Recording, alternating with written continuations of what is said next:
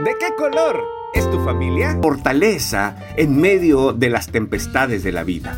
En nuestro país México, según el Censo de Población del 2020, existen 35.2 millones de hogares. En 61.5% de ellos están los dos padres. La celebración del Día de la Familia tiene como propósito levantar los valores y la importancia de la familia en nuestra sociedad. Porque familias fuertes hacen sociedades fuertes, naciones fuertes e iglesias fuertes.